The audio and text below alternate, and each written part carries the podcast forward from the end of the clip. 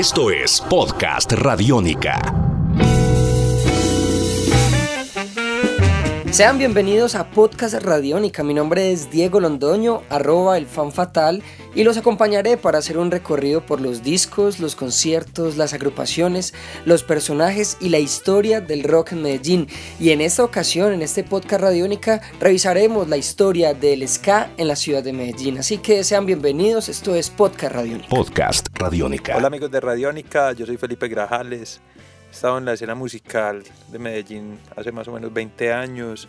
Empecé tocando algo de punk, pero luego me fui por el ska. Formé una banda que se llama Burkina, que todavía están tocando, ya no hago parte de ellos. Tuve un paso muy corto por la Furrusca también. Trabajé como produciendo una banda de ska y reggae que se llamaba Yamebu. Y ahora tengo una banda que toca también algo de ska que se llama Unos Vagabundos. Muy bien, Felipe Grajales está en vivo con nosotros en este podcast radiónica hablando de la historia del rock en Medellín y particularmente de la historia del ska. Entrémonos un poco en este género, Pipe. ¿Qué es el ska? ¿A qué suena? ¿Qué es eso del contratiempo? ¿Cómo es la batería? ¿Cómo es la guitarra? ¿El contragolpe? Hablemos un poco del sonido del ska para de pronto introducir al género a todas las personas que están escuchando este podcast radiónica. Bueno, hablemos primero como un poquito de, lo, de dónde surge el ska. Y el ska es una música que nace en Jamaica, más o menos en los, en los pues, después de los años 50. Empieza a hacerse una música que lleva, lleva un ritmo muy, digámoslo, muy básico. Y es un ritmo con una batería, la guitarra en contratiempo, un sonido del, del Charles muy, muy característico y un sonido de la guitarra que es shock. La guitarra se toca hacia arriba y se hace un palm muting cuando baja y es como lo que caracteriza el ska desde el, desde el sonido.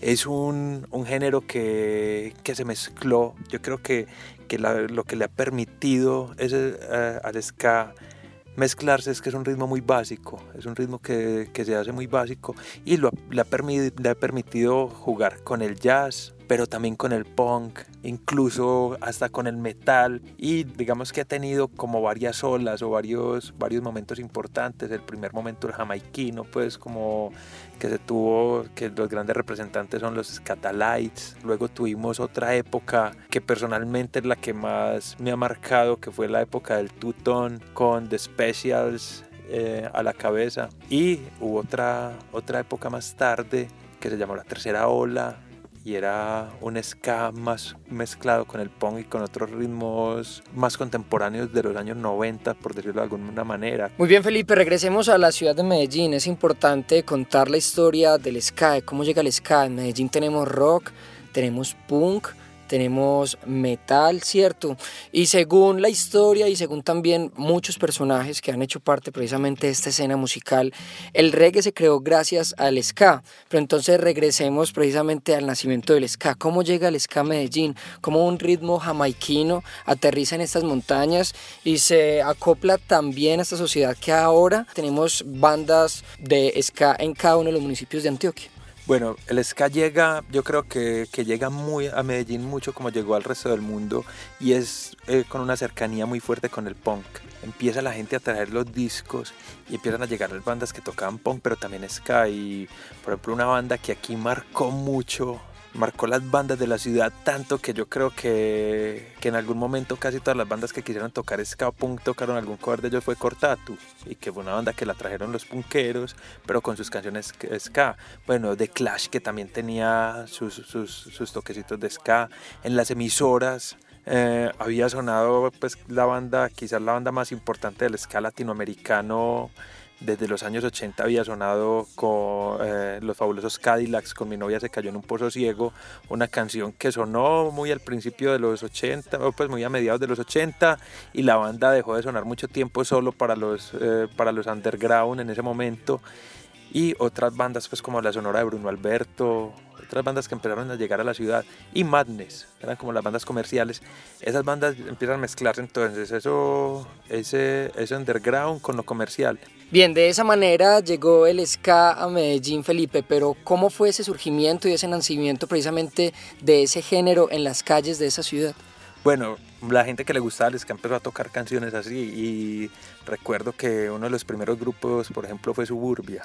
Suburbia era una banda que tocaba, tocaba rock con toquecitos de punk y con, con algunas canciones de ska e incluso tocaban un cover, como decía ahorita, de Cortatu, que era el último ska. Y se formó una banda que para mí sigue siendo muy importante porque es muy buena. Era una banda de unos punqueros que les dio por tocar ska y se llamaban Humano X. Humano X se forma y empiezan a tocar, a tocar punk con algunas canciones de ska, incluso algunas cosas de hoy.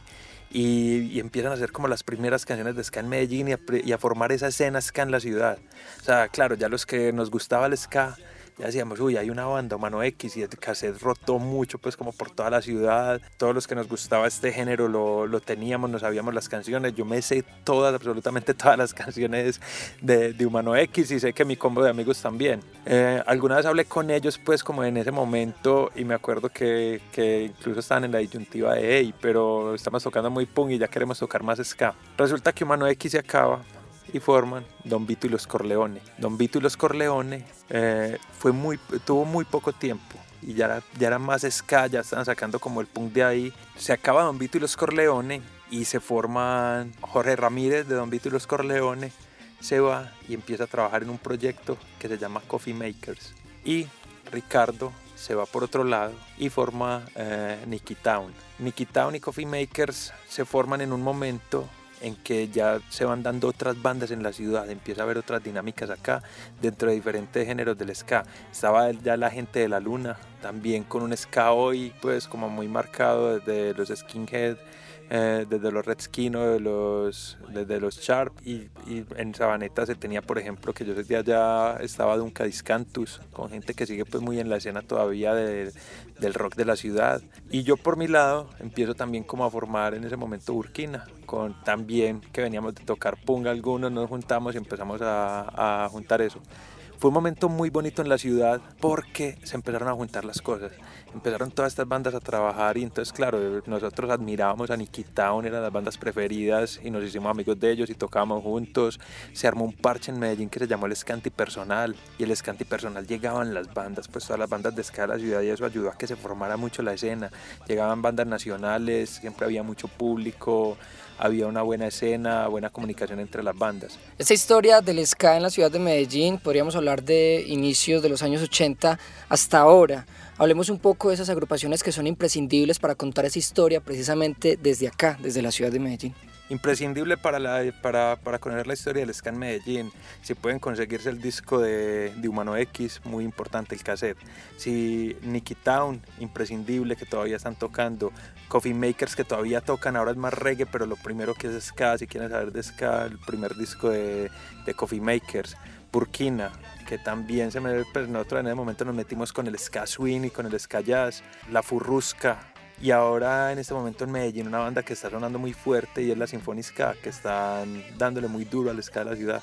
Bien, dentro de este género, Felipe, y entre muchos géneros, en el punk se tiene el pogo, en el metal, pues el cabeceo puede ser una de esas particularidades que tiene el género, dentro del hardcore, el mosh, pero dentro del ska hay algo muy importante y es eh, parte de esa simbología del género, y es el baile. ¿Qué significa el baile para el ska?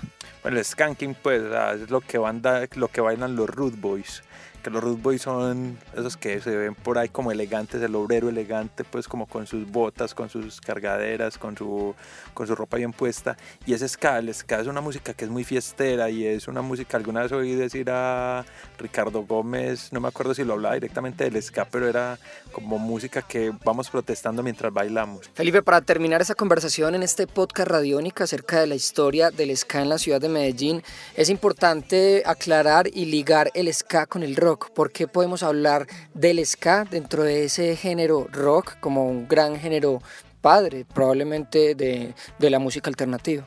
Bueno, desde el comienzo el ska tuvo como, como coqueteos con el rock desde el comienzo de Jamaica, pues porque los que tocaban también tenían cercanías con el rock, pero esto lo, pues, lo siento yo mucho y es que esa relación que, que se forma en Londres con los inmigrantes ingleses que llegan, que llegan a una Londres muy rockera, y que particularmente se van a encontrar con los punks y con, con todo eso, los moods, todos los root boys, todos se van a juntar ahí y oyen ska dentro de un contexto muy rockero y eso hace que se, que se formen. Muy bien Felipe, pues gracias por hacer parte de esta historia del ska en la ciudad de Medellín, por ilustrarnos un poco acerca de esa historia también del ska a nivel mundial y gracias también pues por esa experiencia y por hacer parte musicalmente e históricamente de este género en la ciudad. Bueno, muchas gracias Diego, a toda la gente de Radiónica. La historia del ska en la ciudad de Medellín a través de este podcast Radiónica en senalradionica.gov.com. Mi nombre es Diego Londoño, arroba fatal y nos encontramos en una nueva edición de Podcast Radiónica. Esto lo necesita tu cabeza. Podcast Radiónica. Esto lo necesita tu cabeza.